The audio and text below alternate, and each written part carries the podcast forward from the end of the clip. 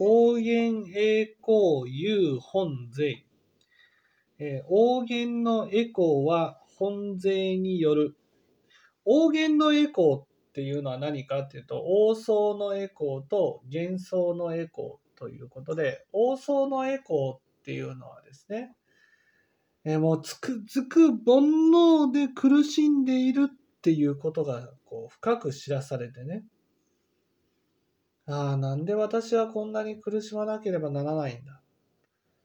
それは、やっぱり上とか下とか、勝つとか負けるとか、認められるとか無視されるとか損とか得とかに、そんなことにとらわれてね、人の上にいつも立ったと、立っては見下そうと。そういうことをしているから苦しんでいるんだ。ね。人を見下せば自分も見下せる。見下される。人を責めれば自分も責められる。人を馬鹿にしたら自分も馬鹿にされる。自分が今感じている世界は世界に向けて自分が放ったものなんだ。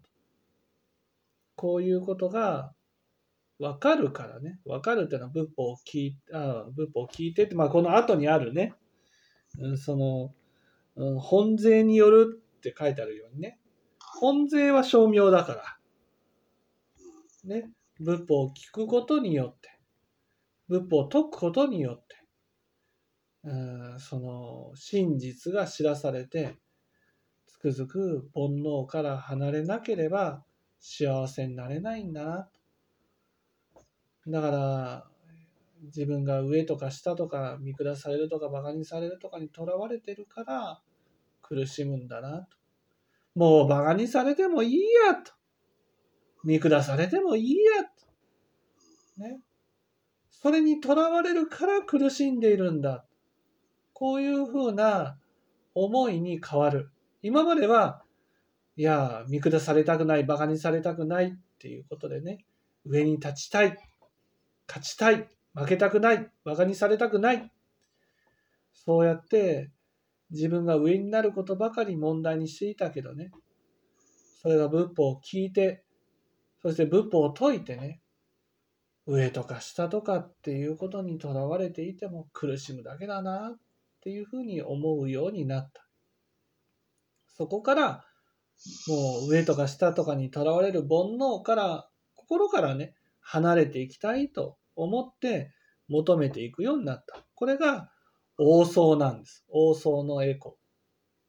そして、えー、浄土に行った人がですね、えー、そうやって煩悩から離れて浄土に往生した人が、えー、そのシャバ世界の人を見るとね、人々はみんな苦しんでる。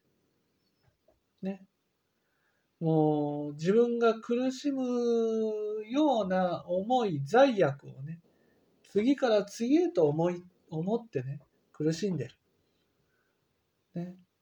ああ、本当に自業自得っていうふうに言うけどね、みんなね、自分の業で、自分の業で罪悪を作って苦しんでるんだな、ということが分かるとね、たとえ自分が苦しむことになったとしても、人を救ってあげたい。人を幸せにしてあげたい。うん、心からね、自分はこの世にいていいんだと思えるようになってほしい。そして、煩悩から離れていただきたいと。こういうふうに思うようになった。これが幻想なんです。ね、それは共に本税っていうのは阿弥陀仏の本願によって、えー、なるものなんだ。それは阿弥陀仏の願いなんだっていうことなんですね。阿弥陀仏の願いは、うん、何もしなくて受け取ることができるものではない。うん、称名によって受け取ることができるって書いてあるようにね、阿弥陀仏の本願力によって仏法を解くこと。そして、その説いている教えをね、聞くことによって、そして聞いた教えをね、自分がまとめてね、今度縁のある人に教えを説くことによって自分の心の中に染み込んで、えー、なるんだということです。